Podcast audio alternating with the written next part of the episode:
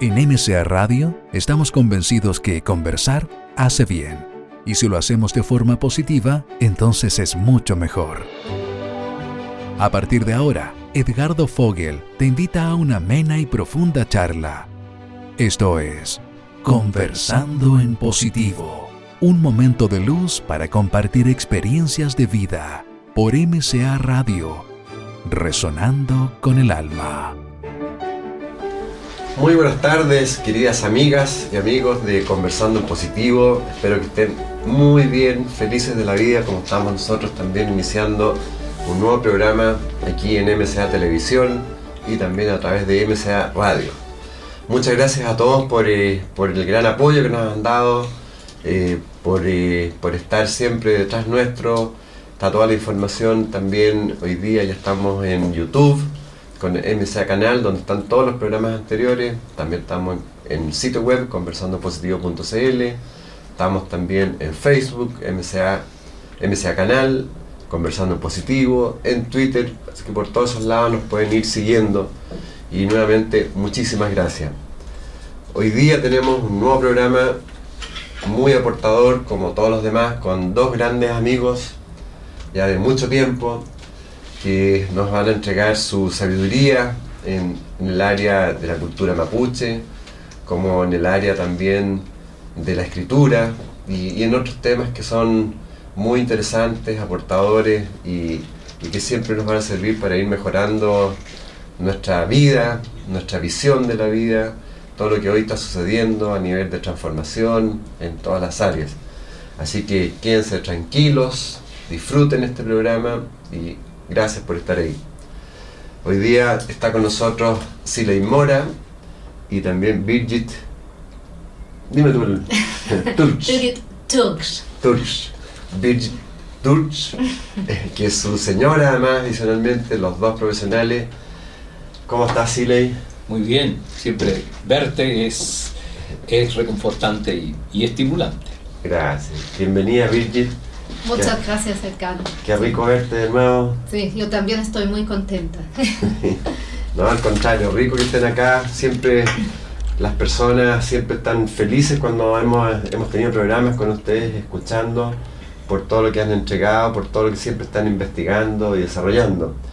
Y para iniciar, más que, porque también a veces me critican en las presentaciones, que las hago muy largas, yo prefiero que ustedes mismos se presenten como seres humanos que son Birgit, si quieres tú te presentas a todas nuestras amigas, amigos, quién eres, qué haces, cuál es tu, objetivo en este minuto en la, vida. Oh, grandes preguntas al, principio ya. Yo soy Birgit, eh, soy la señora de Silem Mora.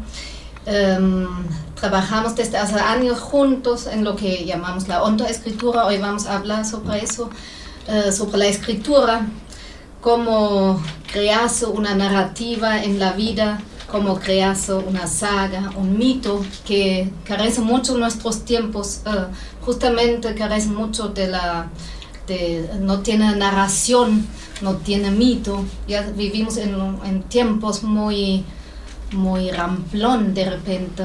Cuéntanos de ti antes, tú eres ah, alemana. Sí, yo soy alemana, estoy ya desde hace más de 15 años en Chile estoy contenta en ese país, a veces me pregunto por qué estoy aquí. Eh, y me dicen que Chile eh, es, sí tiene un despertar espiritual muy importante. A veces lo he hecho un poco de menos, francamente, ya que podemos hablar sobre eso también. Uh, pero sí se nota una fuerza también fomentada por tú y por todo lo que hacen de gente muy hambrienta de sentido, de, de desarrollar su conciencia. ¿Tú qué estudiaste en Alemania?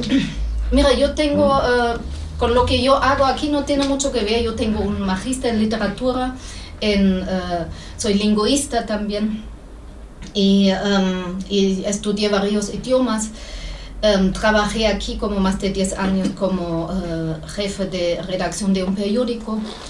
Uh, y desde hace unos años me salí de eso y desde hace unos años estamos trabajando eh, con, en conjunto, dando cursos. Em, yo en Alemania ya eh, trabajé en la escritura terapéutica, en esos tiempos lo llamamos así, eh, dando cursos por mi propia vida, he llegado a desarrollar eso. Y em, también soy terapeuta en biomagnetismo y en bioenergética. En eso trabajo, trabajo solo yo. Y, ¿Y ves mucha diferencia todavía entre chilenos y alemanes?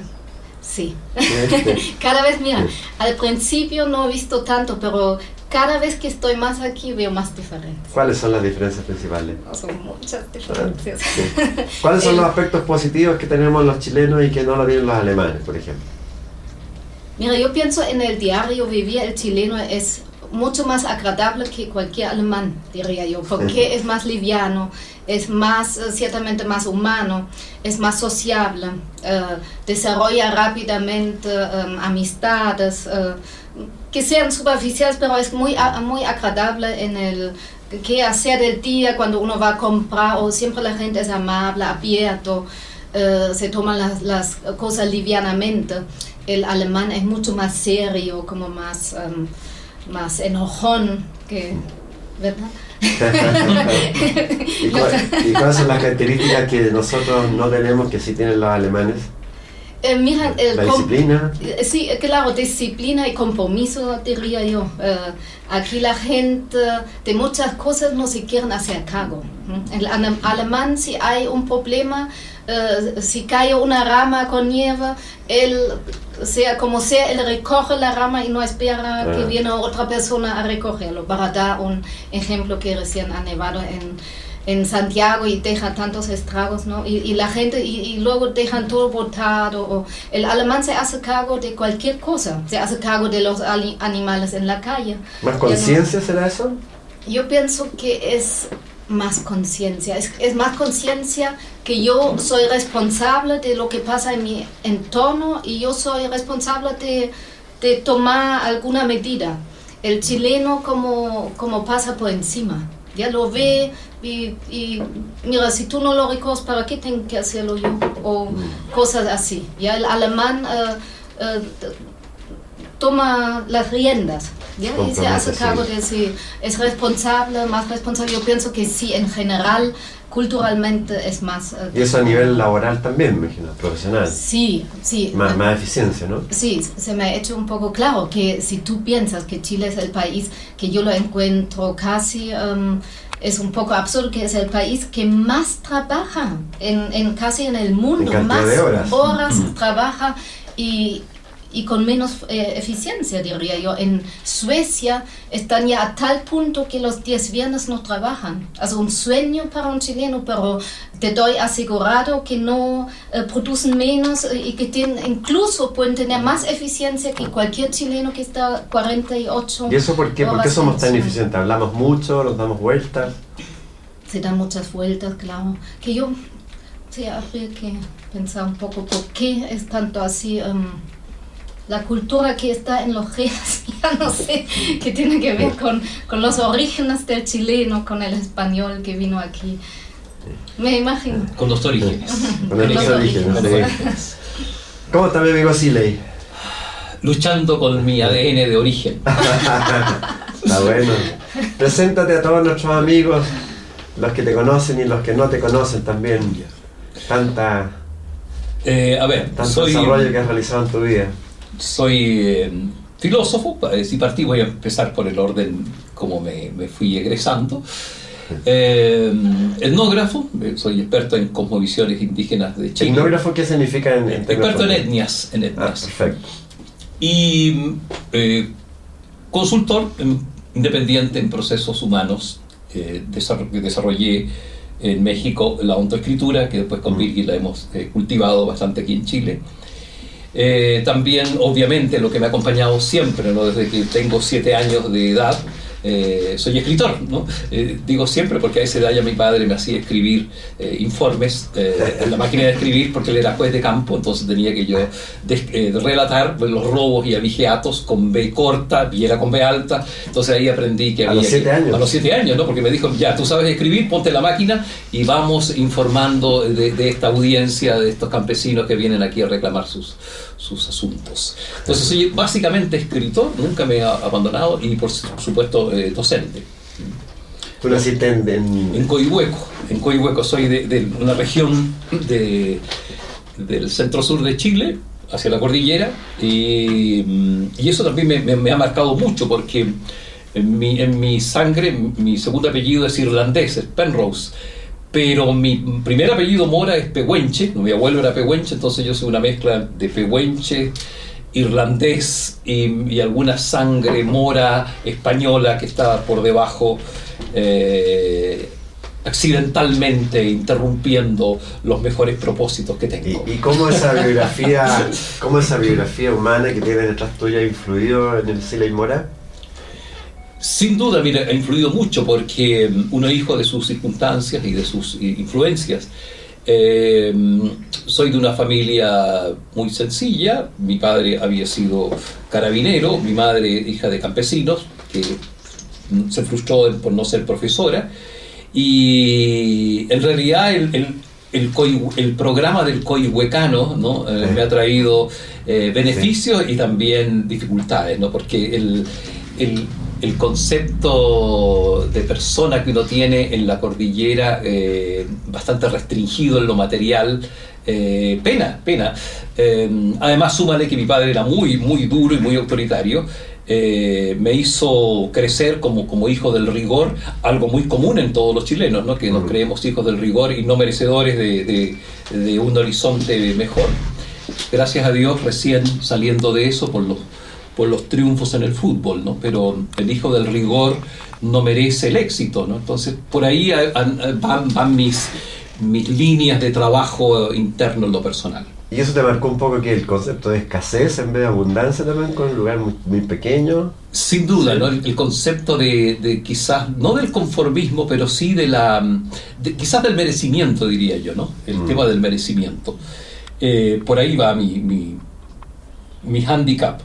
Pero también, ¿no? En lo positivo, me marcó, el, como tuve la cercanía de, de- la gente sencilla, el, el valor de lo sencillo, el- la trascendencia de del vivir directo con lo, con lo mínimo, pero con lo máximo del ser, ¿no? La- las buenas, los buenos sentimientos, ¿no? La impecabilidad de los viejos campesinos me marcaron, ¿no? El cumplir con la palabra, por ejemplo, ¿no? El, mm, la sobriedad, ¿no es cierto? En el, en el, en el, en el hacer y en el, en el vestir, en, en el proceder, ¿no? Eh, la nada de ostentación, ¿no?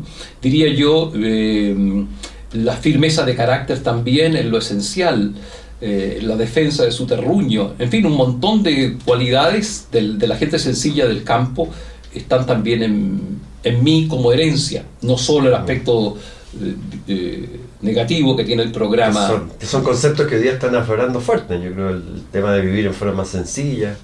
muy fuerte, mira, a tal punto que yo estoy terminando un libro eh, sobre mm, los refranes mapuches antiguos y ya, ya había escrito antes un libro sobre los proverbios chilenos antiguos.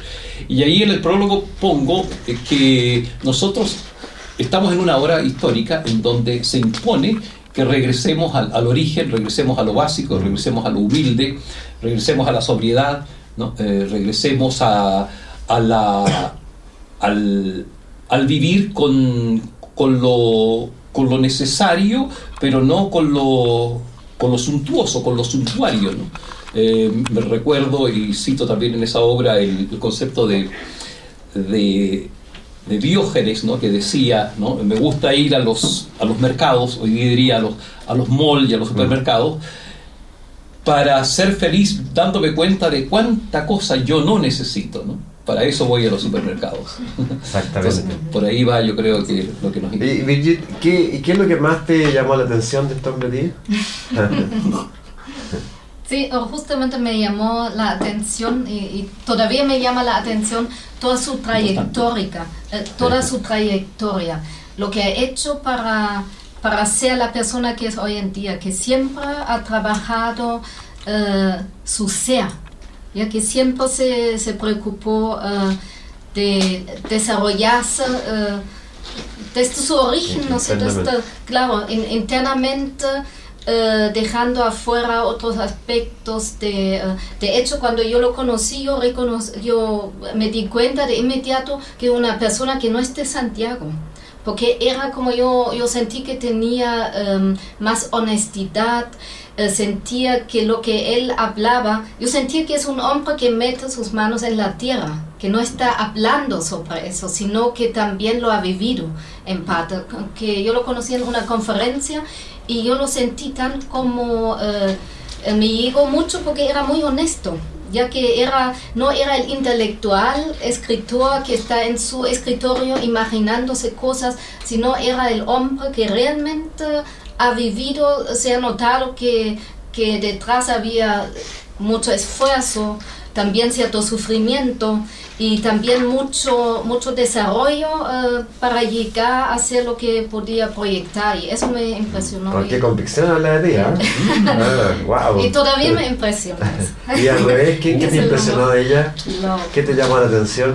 Mira, también la, la honestidad, la falta de doblez, eh, el verbo directo, porque empezamos a escribir correos y percibía yo detrás de las líneas no una persona eh, que no finge, una persona que es de una sola costura. Eh, que, no está añadida, que es de una sola pieza. ¿no? Eso me llamó mucho la atención, la veracidad que salía de su palabra y de su postura. Y después me lo demostró ese jugarse sin eh, sin mezquindad, ¿no? Ese, ese, no reservarse nada para después, ese quemar las naves, después lo demostró conmigo y vaya como lo sigue demostrando, porque varias veces ha tenido que quemar algunas naves y esa rotunda mm, eh, postura de estar entera en lo que decide. jugada. jugada. Eso me, me, gustó mucho y me sigue también gustando. yo pienso que los dos lo tenemos y lo digo porque yo pienso para la gente también es importante em, tener el valor también. O sea, que lo que tú manifiestas, lo que tú dices, tener el valor de también vivirlo uh, a 100% y no quedarse en, en la manifestación o en la declaración. Eh, de hecho, para los mapuches el valor es como la virtud, la valentía, la valentía, claro, tener, ser valiente, ¿no? Es la virtud máxima en la cultura mapuche y en otras también. Eh, que sobre, sobre encima del amor incluso, porque para amar hay que tener valor también. Eso te, les voy a preguntar, ustedes han, trabajado el tema del amor eh, bastante, han hecho talleres, que bajo la experiencia de ustedes, obviamente, eh, ¿cuáles son las características que debería tener un, buen amor? Un buen amor. De hecho, escribimos el libro, ¿no? Volver a creer y amar. Claves para hacernos dignos de un gran amor. Eh, claro. Entonces, eh, reflexionamos mucho. Porque ustedes llevan cuántos años juntos? Ya más de siete. Eh, es, es una cifra clave. Entonces, eh, va a ser más con más autoridad cuando llevemos 14. ¿no? Pero mira, es, es, como uh, relativo también, mm. porque como trabajamos juntos y mm. realmente compartimos mucho juntos. Las 24 horas. Claro, es como mucho más de estar 7 años y cada uno hace su cosa, luego se junta en la noche o los fines de semana, algo nosotros realmente estamos... Pero hay, cierto, hay ciertos indicios que uno puede decir Sí, por aquí va un, amor eh, verdadero. Sí, mira, para mí un, indicio fundamental es que mm, eh, uno, quiera eh, trabajar junto con el otro. Es decir, estoy hablando de, hay que tener un nivel de humildad para reconocer lo que uno hace mal, lo que hiere al otro, mm, y, y un constante y no declararse eh, terminado, ¿no? Eh, siempre recitamos y, aplicamos aquella, aquel, aquel concepto aymara de haki ¿no? que, que significa literalmente el proceso de volverse persona. Eh, entonces, estar en pareja es un, laboratorio y para eso nosotros pierde y uno, y uno, equivoca si uno dice, mira, déjame así nomás como soy, ¿no? déjame tranquilo en mi rincón y, acéptame, si no te gusta, bueno, te, te vas. Eh, decir eso eh, es sacarle el quita al trabajo y es, en el fondo exponerse a no vivir un gran amor. Mm. Eso, no, y asumir también con humildad que, um, que realmente siempre podemos cambiar y si yo digo, eh, déjame, pero yo soy así, eh, ¿quién no ha dicho eso, esa frase? Y de repente lo decimos, pero ¿quién te ha dicho que eres así? Apriete también a, a otras maneras, a crecer más, a cambiarte, a cuestionarte. Eh, y eso, eso que dicen proceso, como vea también la pareja un poco, also sin psicologizar mucho algo, pero verlo como una escuela que te hace crecer y evolucionar también. El, el roce con el otro y los um, desafíos que te plantea. Ahora, eh, entonces es muy importante en una relación para que crezca que hayan ciertos objetivos complementarios respecto a la visión de la vida, ¿no? Al desarrollo interno. Sin duda, mira, eh, incluso en, el, en aquel libro que alude Birgit, planteamos nosotros que para que, el amor no es de no es entre dos, es entre tres. Porque ese tercero es el clave, ¿no? Que es lo que tú estás aludiendo, ¿no? Un, un, una idea del mundo, un, un objetivo de la vida eh, que, nos, que nos interpele, que nos convoque, porque ese, ese eh, va a eh, normalizar, primero va a aglutinar la, pareja y, después va por sí solo a imponer las tareas o los deberes o los trabajos internos de cada uno. ¿no? ese tercero puede ser para algunas parejas, ¿no es cierto? Es una práctica religiosa, es Dios. O lo habitual es que sean los hijos. El problema con los hijos es que se, crecen y se van y, el tercero eso, eso, no es todo. así es. Entonces, tener un, un proyecto eh, espiritual de transformación resulta ser clave en la pareja, si no, no, no, se, no se afirma. No ¿Hay un proyecto conversado entre ustedes? ¿Cuál es, cuál es la visión de, de, lo que debe ser un camino espiritual para ustedes? El, nuestro camino espiritual mira, lo viene dado en el fondo por las disciplinas que practicamos. ¿no? Eh, está absolutamente de acuerdo y porque eso fue el comienzo de nuestra relación. Me, ella me conoce hablando sobre la cultura mapuche. El, camino básico de, de, la relación es las leyes de la naturaleza, ¿no? manifiestas en la antigua filosofía hermética de Egipto, que son tan idénticas a las leyes de la naturaleza y su formulación mapuche, ¿no? Tan idénticas. Entonces tenemos ese, ese piso común de crecimiento, ¿no? Respeto a las leyes de la naturaleza, ¿no? Eh, eh, el, otro, el otro punto en común es, eh, que también lo, nos afirma, el aprecio por la, por la cultura europea occidental, ¿no? por la literatura, por los grandes pensadores. ¿no? Birgit fue, curiosamente, justamente amante de los mismos filósofos que yo amaba, ¿no? Nietzsche, por ejemplo, entre, entre otros. Y eso es para mí la, la base de nuestra pareja, ¿no? ese, ese piso espiritual compartido, que, que por cierto eh, eh, el, el, mundo mapuche, la cosmovisión mapuche, le resuena tanto, le resuena tanto en Virgil porque es la misma celta, la misma germánica, la misma cultura de la tierra de Europa, ¿no? Lo que pasa es que Occidente se fue desviando con el cartesianismo. ¿Y cuál es, cuál es la visión que tú tienes respecto justamente a esa cosmovisión mapuche? Sí, mira, de, de, repente digo en algunas conferencias, pero más para un poco choquear a la gente también, pero yo digo, uh, yo soy mapuche también. ¿Ya? Y, claro, la gente se ríe, empieza, ah, ya que ahora se... No, pero no por eso lo digo, porque Mapuche es gente de la tierra, o más bien gente del espacio. Y yo también soy gente del espacio. Uh, también veamos que todas las culturas indígenas tienen como, como un fondo común y, tienen las leyes casi son... Uh, algunas son idénticas, que tienen como otras matices, pero en el fondo uh, si yo, por ejemplo, si, si le da uh, las conferencias sobre los mapuches y yo estaba um, leyendo sobre los celtas, nos hemos dado cuenta que hay tantas semejanzas también, incluso con el pueblo celta, ya que tienen como la misma base, las leyes de la naturaleza, el respeto. Y, y, con esa razón yo también podría decir que yo también me siento como persona de la tierra, del espacio, uh, de la tierra, como con mis raíces y del espacio, como también quiero crecer hacia arriba, eh, uno tiene antenas ya hacia todos los lados. Entonces, em, no veo como tanta diferencia y porque como la, eh, cuando llegué a Chile, escuché sobre la cultura mapuche, empecé a leer y siempre hasta, hasta, y es realmente la verdad, hasta encontrar libros de Siley, siempre me quedo corto. Yo siempre pensé uh, la cultura mapuche debe tener algo más, que no encontré lo que yo intuía que puede ser. Y en los libros de él, uh, se me, se me abrió una puerta que yo he pensado, eso es, eso yo he intuido que, que, un pueblo tiene, tiene que tener, esa relación que tiene con la naturaleza, la manera como viven. Eh, él lo explica como en lo más profundo y tenía una gran resonancia en mí porque también somos, y, pienso en cualquier persona que tiene como una conexión profunda con la naturaleza, que... Para mí lo mapuche, para mí también es algo natural realmente, no, no es algo ajeno a mí. Y si, ¿cuál es, eh, si podría explicarle a, a, todas las amigas mías que nos están viendo, escuchando, ¿cuáles son, ¿cuáles son algunas leyes de la naturaleza, por ejemplo, que uno debería respetar? Que tal como dice Virgil, claramente el origen es el mismo, entonces... Mm. ¿cuál? Mira, la primera que se impone per se es que palabras mapuches. Eh, Mapu Kalfusungu.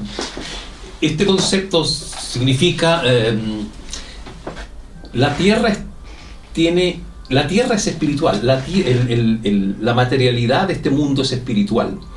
Calfusungu es una metáfora, es eh, palabra azul significa, ¿no? Pero aludiendo a que todo está lleno de, azul, todo está lleno de, infinito, todo está lleno de espíritu. Todas las cosas tienen espíritu. Todo está lleno de am, dicen los mapuches, de alba, ¿no? Primera ley, ¿no? Todo está lleno de am. De am. Eh, por tanto, eh, la, la, segunda, viene una derivación de inmediato a la segunda, ¿no? Todo está lleno de un dueño, ¿no? Todas las cosas tienen detrás una inteligencia, las especies tienen un dueño, una laguna tiene un dueño, un, un un, espíritu dueño, ¿no? Es decir, una, una eh, entidad, eh, una inteligencia que, la posee, ¿no? Que, la tercera, ¿no? Mm. Las cosas no son así nomás, según el refrán mapuche. Aparentemente, claro, revuele la itatí, dicen los mapuches. Esto no es así nomás. Eh, hay un trasfondo, ¿no? Hay, tanto para bien o para mal. Hay, hay un doble o triple o cuádruple fondo, porque el mundo, ¿no es cierto?, es, es, hay correspondencias, hay mundos que se corresponden, ahí viene una cuarta que es idéntica a la ley de correspondencia del mundo hermético egipcio. Eh, mira, eh, lo que tú haces aquí abajo se replica allá arriba. Eh, por eso, por ejemplo, em, lo, que, lo que, por ejemplo, lo que lo que hace ahuyentar el mal, el, demonio, ¿no? son las mismas cosas naturales que hacen ahuyentar las larvas. ¿no? Eh, de ahí que hay que usar de, los vegetales fuertes para, para lo terapéutico, por ejemplo, porque todo se corresponde. ¿no? Esa es otra, otra ley eh, mapuche de la naturaleza. Claro, otra ley es que todo vibra, no todo tiene vibración, todo lo que vive quiere vivir y irradia cierta luz, ya que tiene su vibración, todo vibra. Entonces eso, si lo toma en serio, es que una planta vibra, ya tiene su, y ya sabemos que es así, hay tantos estudios también, un animal, ¿y qué quiere decir eso para mí? Ahí me gusta mucho la cultura budista también, porque respetan tanto, o sea que nosotros eh, todavía estamos muy lejos de respetar realmente eh, el mundo vegetal, las plantas, respetar los animales, para Chile, ni hablar, que ha mejorado mucho, mucho, aplaudo eh, al país que han, realmente hecho un gran esfuerzo con los animales, eso ha cambiado mucho, pero que respetamos, que tenemos que despertar mucho más en el respeto hacia la naturaleza, que sea una flor, que todo lo que vive quiere vivir. Está, está, todo interrelacionado. Exacto, todo está interrelacionado. Eh, ya sabemos que los, que los árboles em, hacia arriba crecen y abajo tienen como todo una red de apoyo, ya que hay un árbol madre que, que se, eh, tampoco no es como ha dicho Darwin que el más fuerte sobrevive, no, que los árboles como se apoyan, eh, si a, a, un árbol le falta agua, le llega agua de otros y eso que ya hay estudios, hay libros y eso y todavía no, eh, la gente habla sobre eso, pero todavía realmente no lo estamos captando eh, lo que es realmente eso. los mapuches sí lo tienen, porque ellos mm. viven con la naturaleza de tal modo que me, una vez estuvimos con una eh, comunidad y, claro, yo vi con mis ojos alemanes todo como un poco desordenado. Es, yo, yo, yo lo miré y pensé, no, yo empezaría, aquí sacaría eso, pondría esto. Y luego con mi gran sorpresa, pero fue una buena enseñanza para mí también, yo le pregunté un poco... Um, eh, con cuidado, ¿por qué no plantan ahí un árbol o por qué no limpian eso? No, y ellos quieren dejar eh, reposar a la naturaleza para que ella misma se genera y la naturaleza misma sabe lo que va a poner en ese lugar donde yo quería poner algo, mm. no, que no corresponde según ellos. Ellos esperan hasta que ahí la semilla da el árbol o el fruto, el arbusto, lo que la naturaleza, la tierra ellos son mucho más radical, que luego me sentí yo un poco mal con el diseño que uno tiene en la cabeza. Claro, que quiere intervenir demasiado también. ¿Ya? ¿Quieres eh, decir algo, Celine? Sí, al respecto, que ahí se explica que a nivel mapuche eh, la respuesta que le dan cuando una autoridad de gobierno o simplemente un, agricultor occidental le dicen, ¿para qué le devolvemos tierras a los mapuches si no la trabajan? ¿no? Eh, la trabajan eh, de ese modo, ¿no? Eh, o sea, para que la naturaleza con su trabajo, necesita, la tierra necesita descansar, ¿no? Por lo menos siete años. Se ha tan sobreexplotado que, ah. que eh, requiere que vuelva a regenerarse el, ecosistema. Un mapuche sin el ecosistema natural no es mapuche. Mire, y aquí hay una implicancia muy importante, em, hay el pueblo mapuche tiene una capacidad enorme para saber y hay una palabra incluso para ello, para saber leer los signos de la naturaleza. El pasungún significa la capacidad de interpretar lo que la naturaleza me quiere decir. Entonces, si yo le intervengo mucho, si yo le planto solo eucaliptus o solo eh, trigo, eh, no me, ¿con qué me, ¿cómo me va, me va, a hablar la naturaleza ¿no? si no tiene la diversidad para que cante un pájaro a una determinada hora o un pequeño gusanito repte y, y, se acerque a mi ventana y algo me diga? ¿no? ¿Cómo van a haber palabras, eh, signos, si, si yo eh, manipulo la naturaleza? ¿no? Se me, deja de ser libro abierto la naturaleza. ¿no? Esa es la razón profunda de por qué los mapuches no cultivan intensivamente las cosas, por qué se comen los, los, los corderos que INDAP, ¿no es cierto?, les, les, pone, o los cerdos que, que los programas de, de, fomento rural les impone, porque dice, intervenir demasiado, ¿no? Mejor celebremos, festejemos en un guillatún con esta carne que, ¿no es cierto?, permitir que los corderos se coman todo eh, eh, el, espacio natural, hasta la menta, ¿no? Entonces hay una lógica que el chileno no, no logra entender todavía. Sí, hay un nivel de conciencia distinto, respecto a, a, lo que somos, la relación con, con lo que ustedes decían, con la naturaleza, con el medio ambiente. Así es. Sí, sí, ahí los mm. mapuches son muy radicales, mm. realmente. Tienen, muy radical y muy consecuente en eso. También eh, tú hablas que las, sus palabras son llaves secretas que activan las fuerzas invisibles de nuestro entorno. Eh, ¿Qué aspecto crees tú del Mapudungun, eh, una lengua súper rica, nutritiva, cuál es la importancia de la lengua, del verbo, del, hablar? Mm, temazo inmenso, mira. Eh, yo decidí escribir un diccionario el año pasado, después de muchos años de preparación, Sungun se llama. Sungun. Sungun, palabras que brotan de la tierra, es el subtítulo, porque justamente para destacar y explicar ese concepto que tú mencionas. Las palabras son llaves. Para el mundo mapuche, hablar, y sobre todo hablar esta lengua ritual, ¿no? Esta, es casi como el, latín, como el sánscrito, ¿no? porque es una lengua más bien, mira, más que para uso comunicativo, es una lengua para uso sapiencial, para uso eh, de transformación, de transformación porque las palabras tienen una vibración, los sonidos tienen una vibración, lo sabemos, pero también son, son palabras polisemánticas, ¿no? es decir, que una palabra significa varias cosas a la vez, dependiendo eh, la vocación o el contexto en que se usan. Mm. Porque hablar para el mundo mapuche es invocar.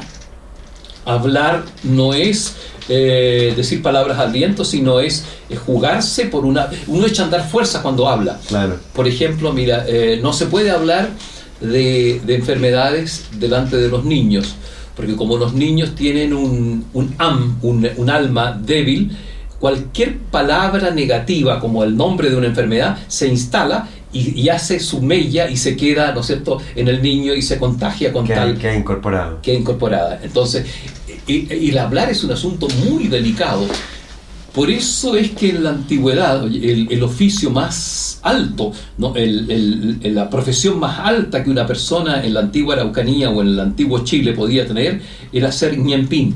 Eso significa el dueño de la palabra, el orador. Lo que más apreciaba el, mapuche antiguo ¿no? es el zungún, la palabra, ¿no? lo que más apreciaba. Eh, más incluso que la vida, ¿no? porque con las palabras uno podía hasta volver a vivir. ¿Mm? Ahora, igual, no, haciendo un paralelo con los políticos, mm. algunos tienen el don de la palabra, pero, pero vacía. Vacía.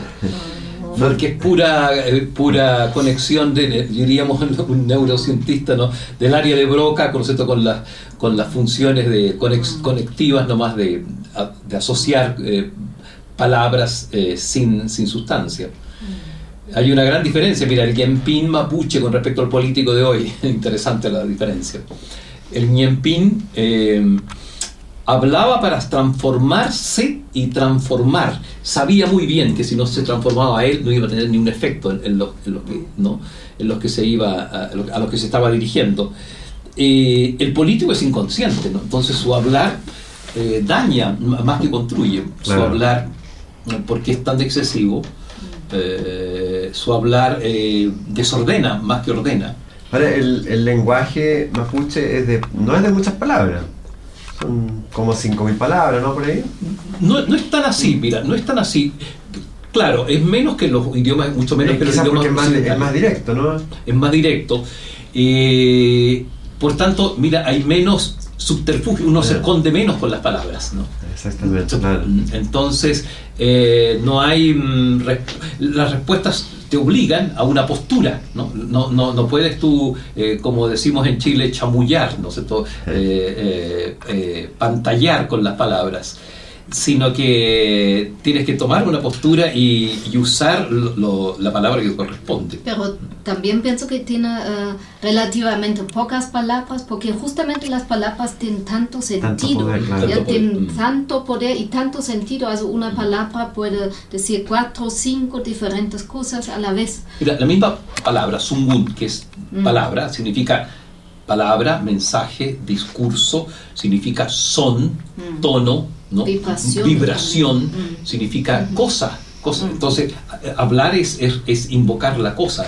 Estamos aquí en el campo de la ontología del lenguaje. Claro, claro, directamente, el, hablar eh, genera realidades. Entiendo que, por ejemplo, la expresión no puedo no existe, ¿no? No existe, así es, porque no existe el no, estrictamente hablando. Tienes que irte por otro lado Así es, así es. Por lo tanto, no te puedes escapar, ¿no?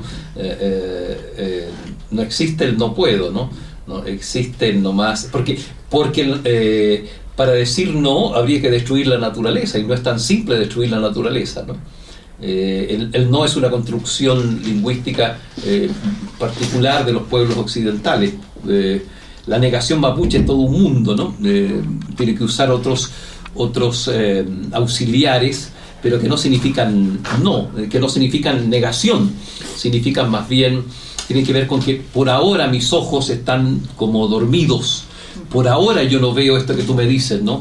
Eh, o tengo mi energía muerta para eso, ¿no? El, no está vinculado con el la, en mapuche del verbo lan, morir, ¿no? Eh, eh, tengo la energía muerta o dormida, ¿no? pero no es que no exista. Hay una expresión, ni lai, Nilai, Nilai ayun. Nilai ayun eh, que es muy interesante que dice no te amo, ¿ya? No te amo. No te amo, pero en, en, nuestro idioma, pero en el idioma mapuche, tú me corriges si no fuera así, em, dice en este momento mis ojos uh, no pueden ver tu luz.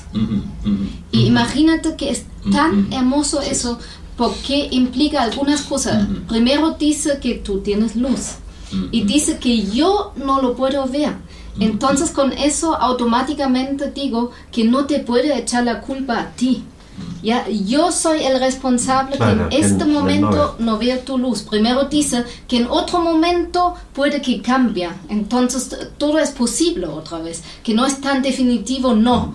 O sea, que no, no te amo, ya punto. Mm. No, que en este momento no te puedo amar y no veo tu luz, entonces también implica que es mi responsabilidad. Yo tengo que trabajar en mí para que se abran otra vez mis ojos, que no estén dormidos, para que yo luego otra vez pueda ver tal vez tu luz. Es muy bonito porque eh, esos problemas que tenemos entre parejas también siempre echar la culpa por, por, tu culpa. Eh, no, él, yo no puedo amar a él porque es así y así. El mapuche en sí, ya en el idioma lo tiene que no lo hace, porque siempre él que ya tiene la comprensión. Exacto, tiene la comprensión mm. ya en la formación del palabra, que eso es magnífico, yo lo encuentro magnífico porque eh, implica que él ya sabe que él tiene que trabajarse. ¿Y cuando sabemos eso nosotros? Que, que mm. vivimos de puro echando culpa hasta que nosotros asumimos nuestra responsabilidad.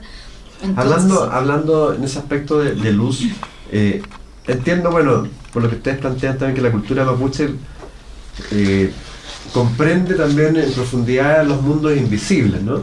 Eh, y bajo ese aspecto le da mucha importancia, por ejemplo, a los sueños, que nosotros ya en el mundo occidental prácticamente ese mundo lo tenemos dormido, hablando dormido. El peuma en mapuche, ¿no? Antes, no sé si ahora todavía será, entiendo que las familias mapuches se, se, reunían después en la mañana y se contaban los sueños, ¿no? Así es, y lo hacían porque los sueños son eh, mensajes, no son, son noticias de, de, del ser hondo, ¿no? O del ser eh, eh, más auténtico. Habían esas rondas de, de contarse los sueños. T tan importante era eso porque queda todavía el dicho, si uno tiene un mal sueño, una pesadilla, hay que contarlo a varias personas antes de las 12 del día para que no se cumpla. ¿no? Eh, porque, dice el refrán también, el poder crece en el secreto. Si tú eh, guardas una, una, angustia que te produce una, la pesadilla o un sueño, le das poder porque te lo, te lo, lo, lo guardas, claro. lo, compacta. Entonces, entonces para y al revés, si tú quieres que un buen sueño no se cumpla, no hay que contarlo a nadie hasta que se cumpla. O si tienes un proyecto, mm, que mm. ojalá que no lo cuentas a todo el mundo antes de concretarlo, porque le resta fuerza. Y a tal, fuerza. tal punto llega la importancia de los sueños, que había un, un dirigente mapuche, un lonco, muy famoso a principios del siglo XX en Padre de las Casas, en Temuco, Manuel Aburto Panguilef se llamaba, que formó un partido político, debe ser el primer partido político que formó un mapuche en, ese, en, ese, en esa época. La Unión Araucana se llamaba, era una asociación primero de campesinos, que las sesiones del partido político era contarse sus, los sueños. ¿no? El programa político nacía de la socialización de los sueños. De ahí salía la acción, el, el, el plan de acción. Oye, Sile, ¿y tú tienes claro cómo, cómo visualizan los mundos invisibles en la cultura? Sí, lo tengo claro. El, hay siete niveles o estratos o estadios o dimensiones de la realidad. ¿no? Eh, el, la, la, la, dimensión visible de tres dimensiones esta sería el, el Nakmapu, el Nakmapu, sería el, el, el, suelo, el estar aquí. Lo, lo básico. Lo, lo, básico, ¿no? Eh, este espacio, este espacio de lo visible. Lo tridimensional. Lo tridimensional. Sobre el, este, que ya que es una mesa redonda y que tiene justamente el, el, claro, la, la, o sea, la, cruz del, del, del, del, Pultrún, que es exactamente el mundo indígena, eh, sobre este está una, una zona intermedia eh, que se llama eh, la zona del Ancamapu, que es en el fondo equivale como a la, a la atmósfera, donde está el bien y el mal repartido. Aquí abajo también está el bien y el mal. Perdón, sobre, sobre lo inmediato está el mal, el reino del mal, en lo inmediato. Pero más arriba hay, hay otros niveles, que es, que es el buen Umapu, otros espacios, otras dimensiones donde está el reino del bien, ¿no? Son cuatro dimensiones arriba. Y bajo la tierra está el Minchemapu, el submundo, el inframundo, donde hay también seres eh, eh, invisibles eh, de, de, otra dimensión, pero que um, también tienen, influyen en lo humano y que, hay que y el humano debe cuidarse de su influencia. Por ejemplo, hay, hay malos lugares, ¿no? Uno, eh, uno no debe construir su casa en cualquier parte, por ejemplo, no debe dormir en cualquier lugar porque las influencias del submundo, del Minche Mapu, se, se asoman, ¿no? Mm. Y que hay que estar alerta. Por eso la valentía y el alerta ¿no? es lo central de la cultura mapuche, ¿no? el, expresado el concepto ese que lo hemos conversado otras veces contigo, eh, eh, en el Chepelay Misuam, es la, la, norma de vida de toda persona, de todo niño que crece, es mantén tu mente despierta, chepelai misuam, ¿no? Eh, ten la mente despierta, porque estamos asediados por el mal desde abajo como desde arriba. Entonces el bien solamente está después de la arriba, en, las dimensiones. Ahora, es un mal relativo, ¿no? Porque en el fondo depende de la vibración también que cada uno tiene. Así es, mal relativo. O sea, si tú andas, como decía una vieja señora de la cordillera de, de, de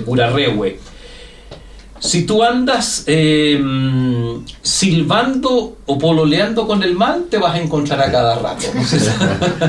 Pero si tú andas silbando y pololeando con el bien, te vas a encontrar a cada rato también con el bien. O también si andas con, dos pensamientos, ¿no? Ah, ese concepto es muy ¿Como genial. Disperso? Disperso, mira, muy genial. El, mm. eh, eh, eh, el Epuduam, eh, Rakiduam, o Epu Rakiduam, Epu Rakiduam, andar con dos pensamientos. Eh, andar disperso, andar con dos pensamientos uno se expone a enfermar. ¿no? El que anda eh, así, preocupado de, cosas diversas a la vez, eh, pierdes tú la, unidad interna y, estás propenso a que te entre el mal. Y el mal es cualquier cosa que no sea tu ser despierto, cualquier cosa. Que, te saca. Que te saque. También ahí puede entrar una enfermedad, por ejemplo. Las enfermedades siempre entran cuando estás disperso. ¿Ya? Cuando no estás reunido contigo mismo, cuando andas así como medio dormido y pensando en muchas cosas. Ahí te debilitas y te puede entrar una enfermedad, un accidente. Ese es un concepto muy antiguo de, que ya los cronistas lo señalaban, que, el, que, que, ¿por qué se enferma el hombre en la cultura indígena de Chile? La respuesta es por, por el robo de alma, el robo del alma. Pero ¿qué te roba el alma? ¿Qué te roba la energía del alma? Por un lado, tú mismo cuando te dispersas te, divides, pero cuando andas también con un bajo, con un bajo nivel de vigilia, ah. porque te agarra cualquier entidad del, submundo o del Nakmapu de aquí o de más arriba y te, y te, y te roba tu energía y te la lleva, te la saca y, y quedas a merced de algo ajeno, extraño. Mira, el concepto mapuche de mal es huecufe, pero huecufe significa lo que viene de afuera, el nuevo visitante, lo que viene de afuera, lo exterior, eso es el mal. Cuando algo exterior a ti se te instala adentro y allí te enfermas, allí te, te, agobias, te deprimes y te mueres o te matas. Quizás se puede explicar de otra forma, se habla, bueno, se habla en los planos astrales también. Y se hablan de un bajo astral y un alto astral. Y en esos astrales existen eh, energía. Entonces, si uno entra en una baja vibración, entra a ese bajo astral y esas energías de alguna forma consumen, nos consumen, digamos. Exactamente, hacen su agosto, dirían los, hacen su agosto. los viejos campesinos. Somos alimentos. Alimentos de otras entidades. Entonces, eso como un llamado también a, todas las personas que nos ven que hay que estar en una buena vibración, ¿no? La vibración del guerrero, como dicen Eso le voy a preguntar justamente, ¿qué significa el concepto del guerrero que también lo habla Carlos Castaneda, Don Juan? Significa todo. El güey chafes. ¿Uno tiene que ser un guerrero en la vida? O si no, te pones a, a, ser pasto de otros señores, no de otros ñen, ¿no? Si no, si no tú te pones a no ser tú mismo, te pones a, a, a ser eh, pasto o, alimento, alimento, de... Eres fecundado por otros. Por, otros. Mira, eh, el, mundo mapuche, y en esto es idéntico al al de los antiguos persas y griegos mm. y la tradición occidental de, hermética. Eh, el mundo mapuche dice que sobre nosotros hay unos dominadores, hay unos señores, los señores del destino, ¿no? Ah. que le llaman los, los, los, los eh, los dueños de, lo humano. El, uno de los dueños de lo humano eh, recibe el nombre de Ñenechen, ¿no? que en otra cultura recibe otro nombre, Ñenechen, que sería el dueño de las gentes. ¿no? En la cultura judía tiene un nombre que aparece en la Biblia, ¿no? Eh, se alimenta de, la, de los sufrimientos humanos, el Nienechen, ¿no? Se alimenta de los, las angustias humanas. Entonces hay que, para eh, eh, sustraerse a esa influencia ¿no? del daimon planetario, podríamos decirlo así, no, no puede ser de otro modo que siendo guerrero, ¿no? que estando despierto, eh, alerta. alerta, ¿no? Eh, le decía el, abuelo al, al, niñito, al chico, al varón sobre todo, ¿no? Despiértate, buen guerrero, ¿no? Coná es otro nombre del guerrero. Porque si no te van a comer los, las entidades de arriba. Una, una señora de, de Cholchol, 35 años atrás, me decía, llorando con los ojos de, lágrimas, decía, nosotros, eh, por no saber, por ignorancia, ¿no? los Puginechen, los dioses de arriba, lo abusan con uno, abusan con una, ¿no? abusan. Eh, por eso lo, más preciado del mundo mapuche es el alerta, porque el guerrero que está alerta se, se vuelve sabio, porque comprende, ve cómo son las leyes de la naturaleza. Y bueno, ahí hay dos, dos conceptos que ustedes plantean. Uno, bueno, eh, el vivir el momento presente, ¿no? que lo plantean occidentales, Cartol y otros, pero que tiene que ver con el guerrero. Y, lo otro que, que, habla Carlos Castaneda, don Juan, es que un guerrero no tiene que tener nada pendiente. Mm. Que tiene que estar siempre preparado para si hay que irse, ¿no? Eso también se plantea. Sí, mira, y en el caso mapuche, eso de Castaneda se verifica en, en esa en no tener miedo a irse en, cualquier momento, ¿no? Mm. ¿no? ¿no? tener ningún miedo a desaparecer hoy. Claro, eh, eh, el, el quien no tiene miedo para irse, irse hoy día mismo, aquel que no tiene nada pendiente. ¿no? Entonces es una, muy interesante. Ah, bueno, sí, sí, ¿Mm? sí. Ese no tiene miedo de irse hoy, ¿no? porque sabe, sabe que tiene todo resuelto. Ahora es un buen mensaje de aplicar en el día a día, de, de no mm. tener resentimientos, odiosidades. Eh, andar bien con los padres, mm. con los amigos, con la señora, etc. Pinches humores de poca monta, diría eh, Cantas Castaneda, ¿no es cierto? y el concepto pinche tirano ahí también es, bien aportado, ¿no? Mira, que uno se encuentra siempre en la vida con personas que de alguna forma te van pinchando para poder abrir los ojos. Sí, sí, mira, le llaman ellos, eh, como mm, hay gente, ¿no? Che, gente trabajo le llaman, gente cudau o sea, gente que te da trabajo. Te da trabajo en el sentido positivo, ¿no es cierto? Te, da trabajo que tú vas a ganar siempre si asumes ese trabajo. Gente trabajo sería el concepto de pinche tirano, ¿no? O sea, personas que están puestas ahí para eh, probar la calidad ontológica de tu, de tu voluntad, de tu yafiduami, ¿no? de tu, y de tu control de tu autocontrol, por ejemplo. Pero mira, aquí eh, realmente estamos hablando de altos conceptos, porque eh, no, es, no, es, fácil ser guerrero o guerrera, ya no tenía nada pendiente. Son, mira, se habla de esa cosa, pero ¿qué realmente significa? Eso yo te voy a preguntar a ti, ¿cómo, cómo uno puede ser en este caso mujer una buena guerrera? Sí, claro, ¿qué significa? Mira, ahí primero pienso que ahí eh, no hay mucho género. ¿eh? En, eh, un ah, guerrero es una guerrera, una guerrera es un guerrero. En mi opinión, ya tal vez hay muchas mujeres que tienen otras, pero yo pienso, y específicamente tal vez el, lo de la mujer es poner el enfoque siempre, que yo pienso que eso sí corresponde más a la mujer, tener el enfoque más en el amor. El amor, ¿ya? Que, que todo uh, se debe generar desde el amor, pero un amor ya uh, como más... Universal, um, integral. O sea, significa la comprensión de que somos todos parte de una unidad. Exacto, que uh, tú no puedes, por ejemplo, él tenía en su libro un párrafo que el guerrero se va por encima de todo para seguir su camino. Ya no puede retenerse con una mujer, no puede retenerse por una pareja, ni, ni siquiera por hijos, que también es entendible. tú mm, tienes que eh, claro, camino, sí, tienes que hacer tu camino y también romper ese paradigma de also que tal vez eh, tienes que irte incluso si es tu camino de la familia un tiempo algo, pero sí lo que no puedes eh, dejar es amar. O sea que el amor tiene que ser el centro de todo. Eh, y ahí llegó ella a complementarme el discurso del guerrero. claro, porque eh, en su libro como, como lo único que faltaba es un libro magnífico, de verdad, pero eh, lo que faltaba el amor.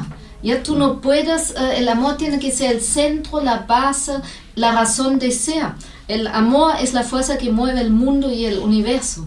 Y el, el, si tú sigues el, eh, tu camino y no vas, eh, no miras ni por al lado y puedes llegar muy lejos, tal vez en tu desarrollo, pero eh, te vas a convertir en un lobo estepario nomás, y vas a quedar solo. Mm. Somos um, seres absolutamente interrelacionales, interconectados y, y, el amor tiene que estar en la base de todo, que eso no quiere decir que tienes que ir con una mujer o que eso puede eh, tomar la forma que quieras. Un amor universal. Exacto, pero tú no puedes um, ser guerrero si, si tu centro no es el amor.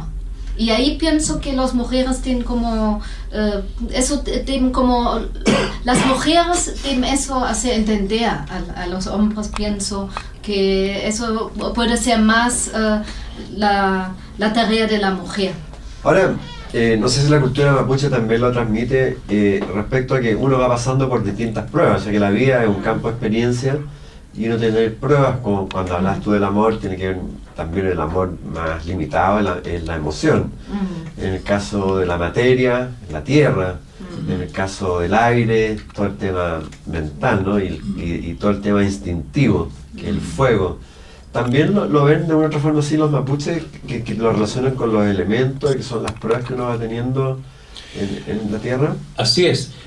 Por tanto, la ética mapuche impone que tú seas muy consciente de cada acto.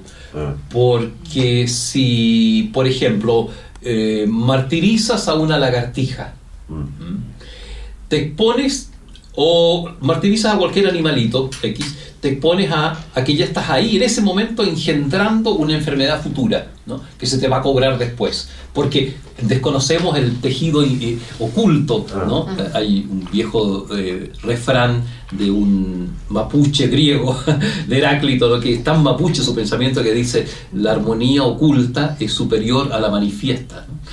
Entonces, en el mundo mapuche, si tú alteras un orden, si, si vas por un camino y ves eh, una lucha de serpientes, por ejemplo, de, culebras, tú no estás llamado a separarlas porque se te puede volver en contra eso, ¿no? También está en el dejar ser, el tema de dejar ser a lo, natural, no intervenir. Eh, si haces tus necesidades en, eh, físicas en un arroyo cristalino, ¿no?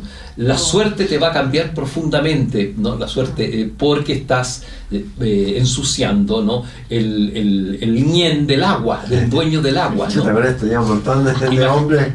Imagínate, por, decir algo, es muy fina y exigente la ética mapuche con todos los elementos. no puedes tú, por ejemplo, em, a ver, enemistarte con el viento, ¿no? Y te, eh, enemistas con el viento cuando mm, despotricas con él, contra él, ¿no?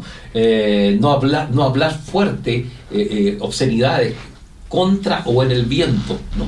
porque te, se te vuelven de nuevo a ti mismo. O sea, todo, toda causa tiene su efecto, todo efecto tiene su causa. Todo, todo, tiene su sentido. Y toda acción es. importante y toda no acción es importante también. Entonces, bajo ese punto de vista, es muy importante eh, entregar más de la cultura mapuche, por ejemplo, a los chicos, ¿no? Oye, lo que he dicho y vengo repitiendo hace años de años, el problema mapuche que hay en el sur no es un problema de los mapuches, el problema de la violencia en la araucanía, no es un problema mapuche, es un problema de Chile consigo mismo. Para solucionar el tema mapuche, y aquí estamos entrando en el, plano de, lo social y de lo político, para solucionar el tema mapuche esto pasa por la conciencia chilena de asumirnos como mestizos, asumir nuestra cultura, pasa por la educación de, en el fondo, volver a la naturaleza de acuerdo al, canon mapuche. ¿no? En el fondo es una, pasa por la reeducación ambiental, ¿no? pasa por la, por la valoración del ecosistema, porque en el ecosistema está toda la sabiduría. El mapuche de hoy el mapuche de antaño y de hoy día, es sabio, ¿no? Eh, eh, eh, hoy día lo, digo, lo hago un poco entre comillas porque ha perdido el ecosistema, gracias al ecosistema, ¿no? O sea, es tan rico el ecosistema chileno, el ecosistema de la selva valdiviana, el ecosistema de, la, de la subcordillera de, de, los Andes o, la cordillera de Nahuelbuta, es tan fabuloso, ¿no? Que no podía Hace 500 años una común, una familia mapuche, un, lofo mapuche, no podía ser, ser sino sabio, porque como dice Gastón Sublet muy bien, vivíamos en el paraíso aquí en Chile, ¿no? Entonces era, era, era el terreno propicio y apto para la sabiduría, ¿no? Yo me, yo no, yo me explico así por qué este, este auge de gente tan luminosa hoy día en Chile eh, y que va a estar en el en, MSA Festival, eh, me, lo explico porque hay un antecedente. El antecedente está la riqueza del zungún de la palabra y del ecosistema. ¿no? me explico, por ejemplo, que hayan personajes como Darío Salas, eh, porque el caldo de cultivo fue el ecosistema, finalmente, eh, chileno. Bueno, hablando recordemos MCA Festival 2017, el día 8, 9 y 10 de septiembre, viernes, sábado y domingo en la estación Mapocho, www.mcafestival.cl va a estar, pero maravilloso, los vamos a tener a ellos también dando dos conferencias muy aportadoras y 100 relatores, relatores internacionales, Enrique Cordera como invitado principal en la inauguración, así que tienen que, no se lo pueden perder porque esto se solamente cada dos años y hay un, un gran aporte detrás. A propósito de lo que estamos conversando, ¿cómo, cómo, cómo se relaciona con la ontoescritura? Digamos, ¿hay una- relación entre la cultura mapuche y la ontoescritura, la importancia de- de- del escribir? Mucha, mira. Y, y la ontoescritura surgió de la cultura mapuche, porque podríamos llamar que estaba en, en ciernes ya en la cultura mapuche. Mira, eh, muy brevemente, una machi, eh, resumo la historia, eh, me, me hizo ver de que mm, cuando yo le pregunto por qué el hombre se, se enferma, y ella, ella me dijo por las malas palabras, por el hueso zumbún. Entonces yo le pregunté, ¿y cómo uno se sana? Bueno, me dijo, tomando lo que dejaste mal colocar, las palabras malas mal colocadas, tenés que decírtela de nuevo tú mismo y decirte Kimei Sumun. Buenas palabras.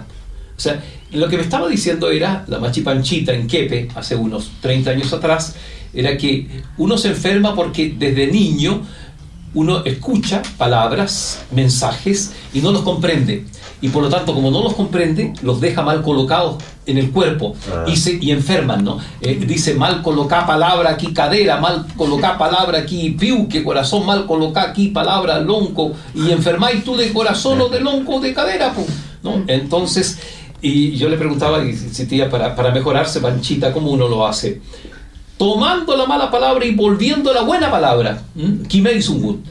La escritura es el proceso de resignificar los malos mensajes que tú viviste cuando niño o, en la vida, ¿no? La- las premisas falsas que tú te levantaste, procesarlas y ver, y ver que admite que la realidad vivida entonces admite otra palabra, porque, porque eh, eh, está mal colocado el verbo, está Ah. mal colocado el relato que haces de tu vida. ¿no? Entonces eso es lo que te, te enferma y te daña y, y te mantiene donde, donde te mantiene. Si me recuerdo, hay un cuento japonés que está en un audiolibro que dura como una hora. Eh, y, y justamente hay un problema de una señora con su pareja y un hijo. Y el hijo, el hijo eh, no habla mucho con la mamá, eh, lo persiguen en el colegio, no lo dejan jugar, sufre esto, lo otro. Y, entonces el marido finalmente le dice, habla con tal persona. Y esta persona lo primero que le dice, escribe eh, las cosas de tu papá. Pero primero le dice, escribe las cosas buenas de tu papá, al contrario. Entonces le empieza a obligar a escribir todas las cosas buenas que, que tenía de su papá, porque primero ella hablaba de lo malo. Y después escribe las cosas, y, a- y así, bueno, un poco para no, no, no alargar, pero un poco lo que tú estás transmitiendo es impresionante como a través de la escritura va, va soltando un poco ese programa que tienes, ¿no? Justamente, mira, eh, escribir para soltar el programa podría llamarse Sí, es también un buen título. el buen, buen título Ajá, para que- que- de lo que persigue la escritura terapéutica. La autoescritura es una disciplina que inventamos para sanarse. Escribir para sanar es el nuevo manual que vamos Sí. a, a- a publicar. Mira, y la esencia es eso.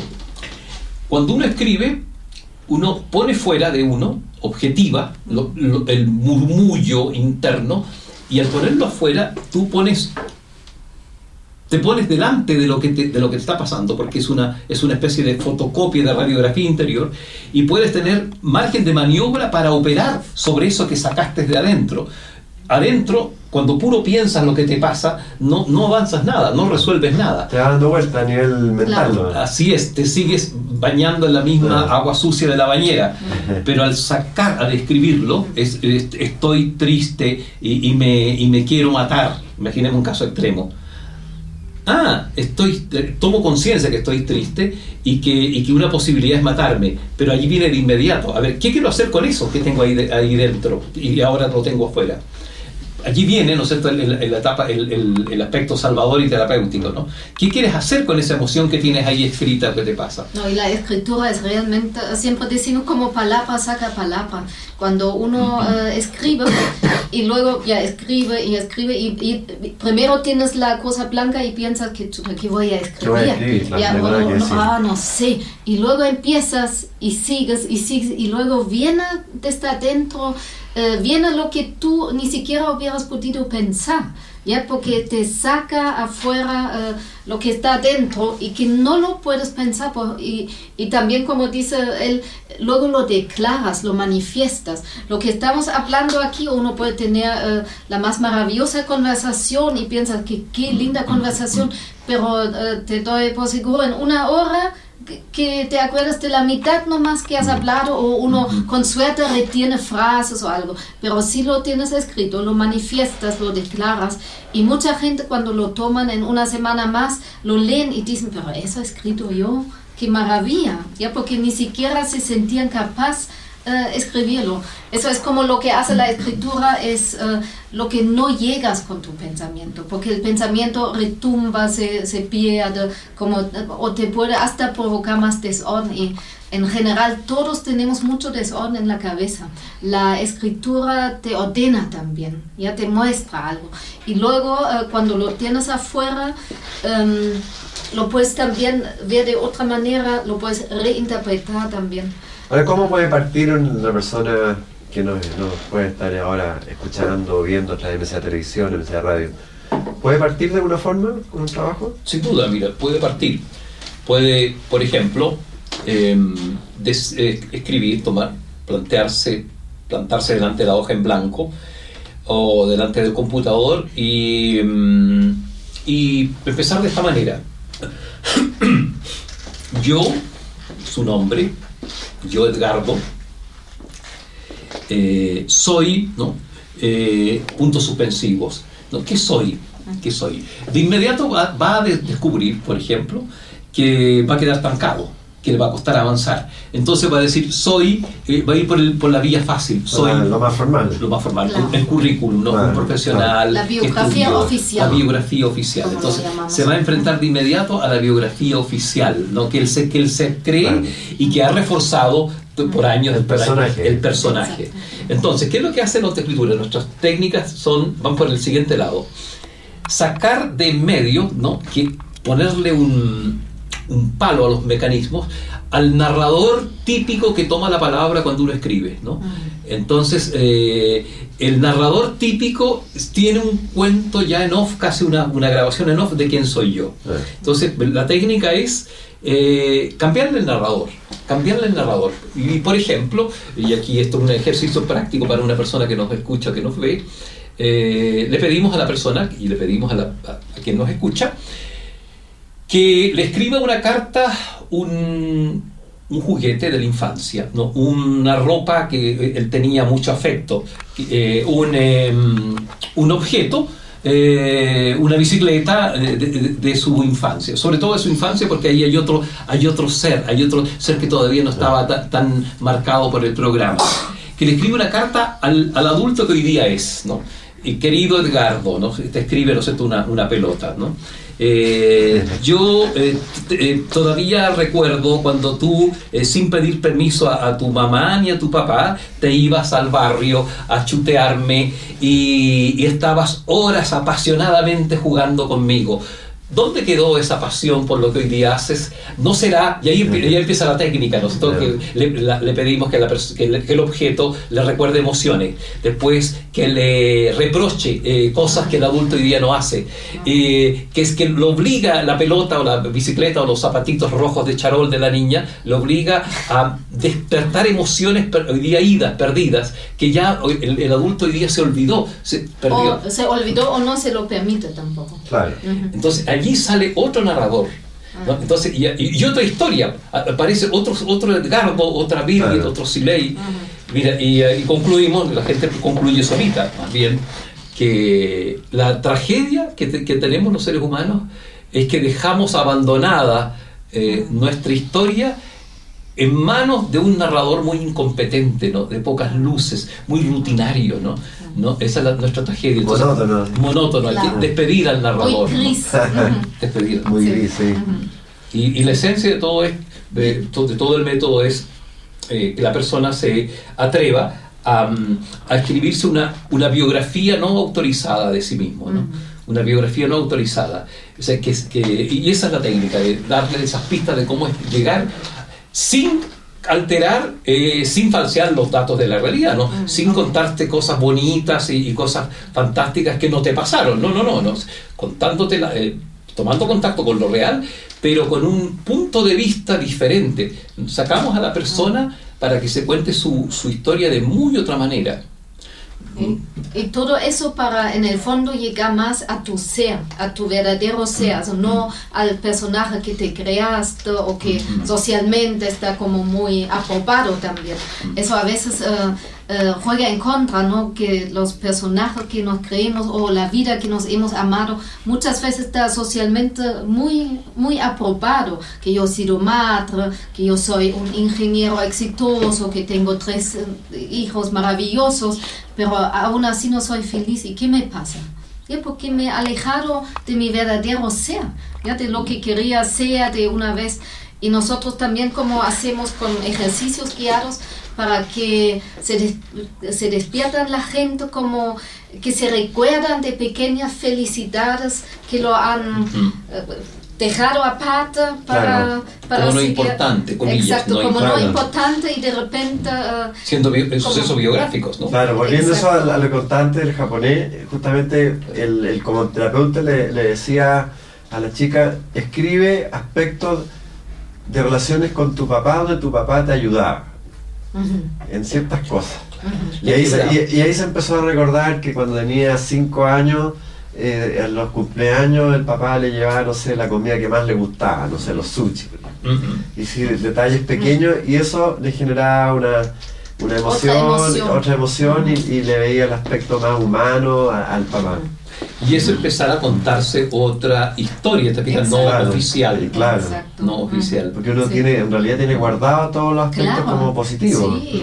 ¿no? Y, y provocan emociones, ¿no? Provocan la gente emociones. de repente empiezan a llorar, ¿no? Cuando se, se acuerdan de su juguete de infancia, eso, y dicen, ¿y por qué tanto tiempo? Nunca más lo saqué, no, no pensé que tiene importancia, y sí que tiene importancia.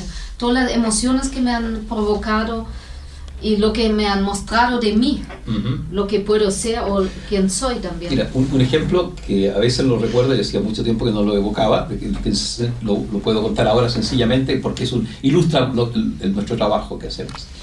Cuando yo era niño, a los 12 años, me tocaba ir, eh, me tocó ir a, una, a un colegio eh, en Chillán. Dejaba el pueblo, mi aldea, iba a Chillán. Y allí en, en ese en ese colegio eh, los días de gimnasia, ¿no? nos empezaron a hacer clases de gimnasia, había que irse al camarín y ponerse el equipo de gimnasia. Y yo tenía un, eh, una angustia infinita porque cuando me sacaba, me, me, sacaba la ropa para ponerme el equipo de gimnasia, todos mis compañeros se iban a dar cuenta que yo usaba calzoncillos campesinos, ¿no? rancheros dirían en ah. México, con, con, pierna que me había hecho mi mamá con mucho amor, ¿no es cierto? Claro, eh, de sábanas ya viejas y con carteritas y hasta bordados en, una, en la carterita. Entonces se iban a dar cuenta que yo iba, era campesino y eso me producía una vergüenza, un sufrimiento infinito. Ah. Palabra mal colocada de la machi, ¿no? Que hace el malentendido. Entonces yo sufría los días viernes que teníamos gimnasia, ¿no? Tanto esos dos años. Bueno, y hoy día resignifico eso y me, y me doy cuenta que era un, absurdo, una, un mensaje tan mal puesto que hoy día lo cuento hasta, hasta aquí en la televisión, ¿no? a, a, todo el mundo, y digo que ni siquiera eh, eh, Bill Clinton, ¿no? o qué sé yo, eh, Trump, que tiene más plata que Bill Clinton, ni Trump puede tener un calzoncillo así hecho a mano por una mujer que lo ama, que le, le borda y que le hace con piernas y le hace eh, con detalles, porque es un orgullo para hoy día eh, contar eso, dado que cambié mi punto de vista. Uh -huh. El adulto que soy ve, ¿no es cierto?, lo que está detrás que no vi cuando niño. Así como el tema este del calzoncillo ocurre con cada uno de los sucesos, de los hechos que cada uno vive. Claro, ¿cómo puedes uh, volver a cambiar, la, cambiar visión, la, visión. y y te da otro aspecto totalmente de la vida y te empodera. Te empodera y te sana. Porque antes Sí, te sacó energía, te devuelve la energía y lo ves. te reconcilias contigo mismo. Mm.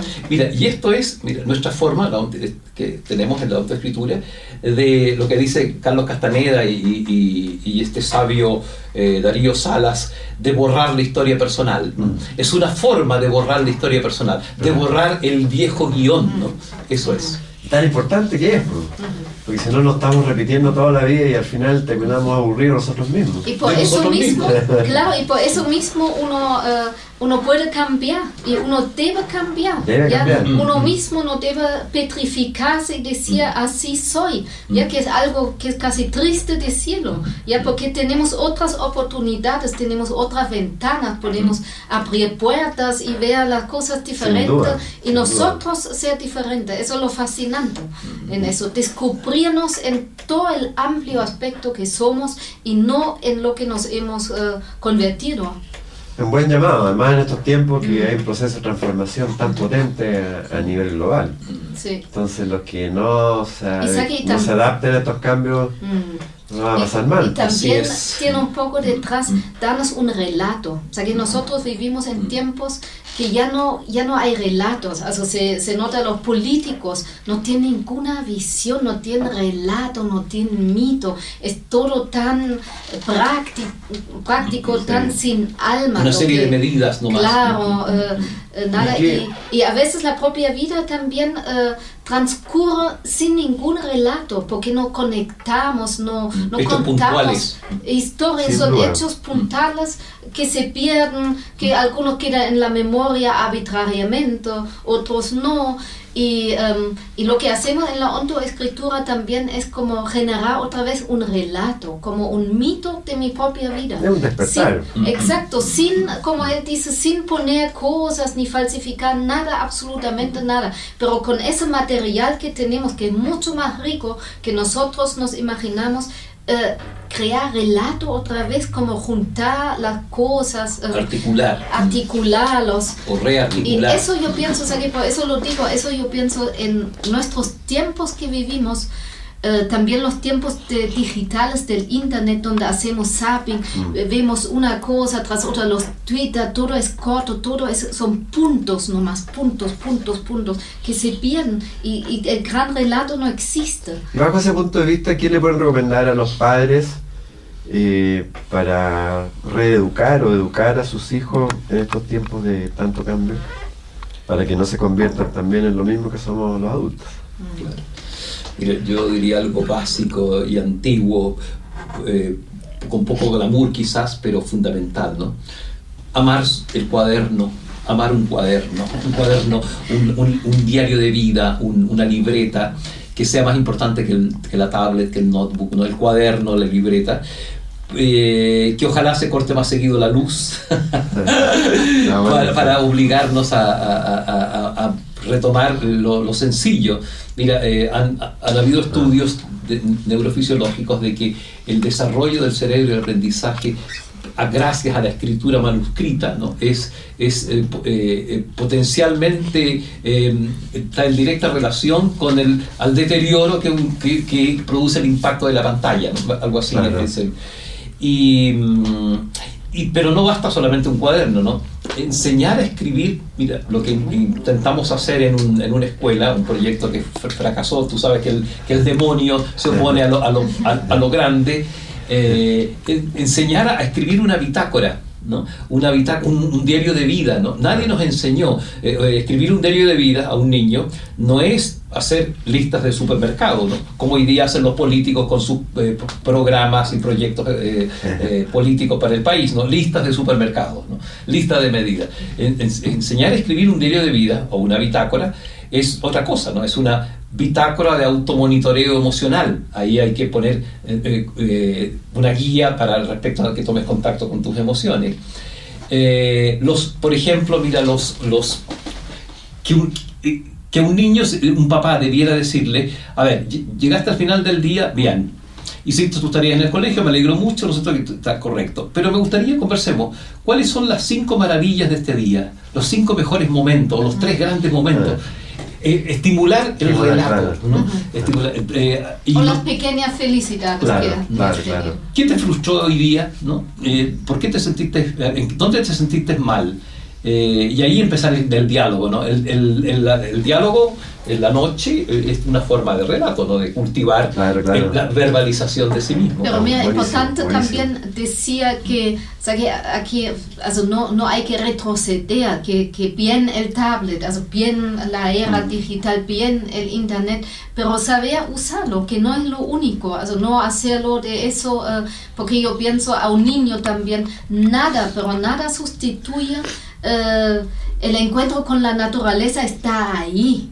¿Ya? Como meter las manos, ensuciarse, eh, eso nunca pasa de moda, ¿ya? Eh, eh, subir un árbol, no sé, está ahí mismo integrar mejor las cosas, no hacer de uno que ahora nuestro Dios, el, computador, eso no, usar las cosas como se debe usar, fantástico, bienvenido, pero integrar eso y no olvidar las otras cosas, la experiencia en viva, ¿no? que en, en, vivo y en directo y darle valor a las situaciones cotidianas, de, cada día, de cada momento.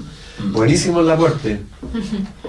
Para ir terminando, quería, a ver, me acordé de la pregunta respecto al, al tema mapuche. Si tú fueras delegado, te tuvieras la responsabilidad, ¿qué harías para, para, para solucionar el problema o para, para iniciar un proceso de solución?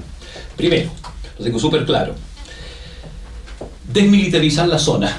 Es decir, y primero que nada, Luego, transformar la policía que ya está en policía intercultural, aprovechando los, el 15% de carabineros de origen mapuche, sin armas, sin eh, el golpe, ¿no?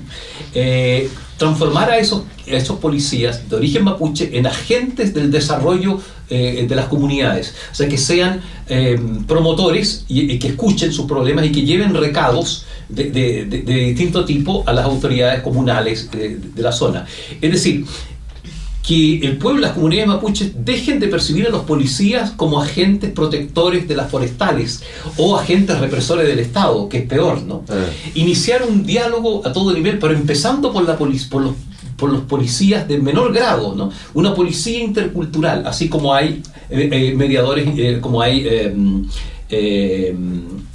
personas que están eh, en los hospitales, que, que son eh, eh, agentes interculturales para, para facilitar el, el, el, contacto entre los enfermos mapuche con, los, con, los, con las distintas culturas hospitalarias.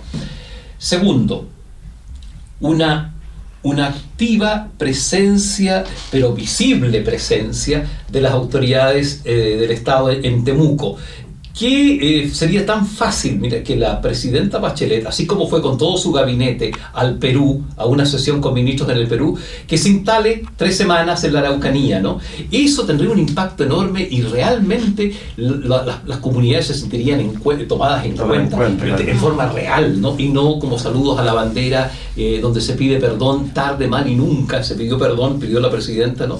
Pero ese, el mundo mapuche lo ve como, como, como un, una aspirina ¿Dónde perdió perdón también? Pidió perdón aquí en Santiago, ¿no? no tiene que ir a pedir perdón en, en Temucuicuy, pues tiene que ir a pedir perdón allá, ¿no? Mm, mm. Eh, mira, que gobierne el país dos semanas, una semana desde, desde un lugar de la Araucanía, con todo su corte de ministros para que se, eh, se tome en serio.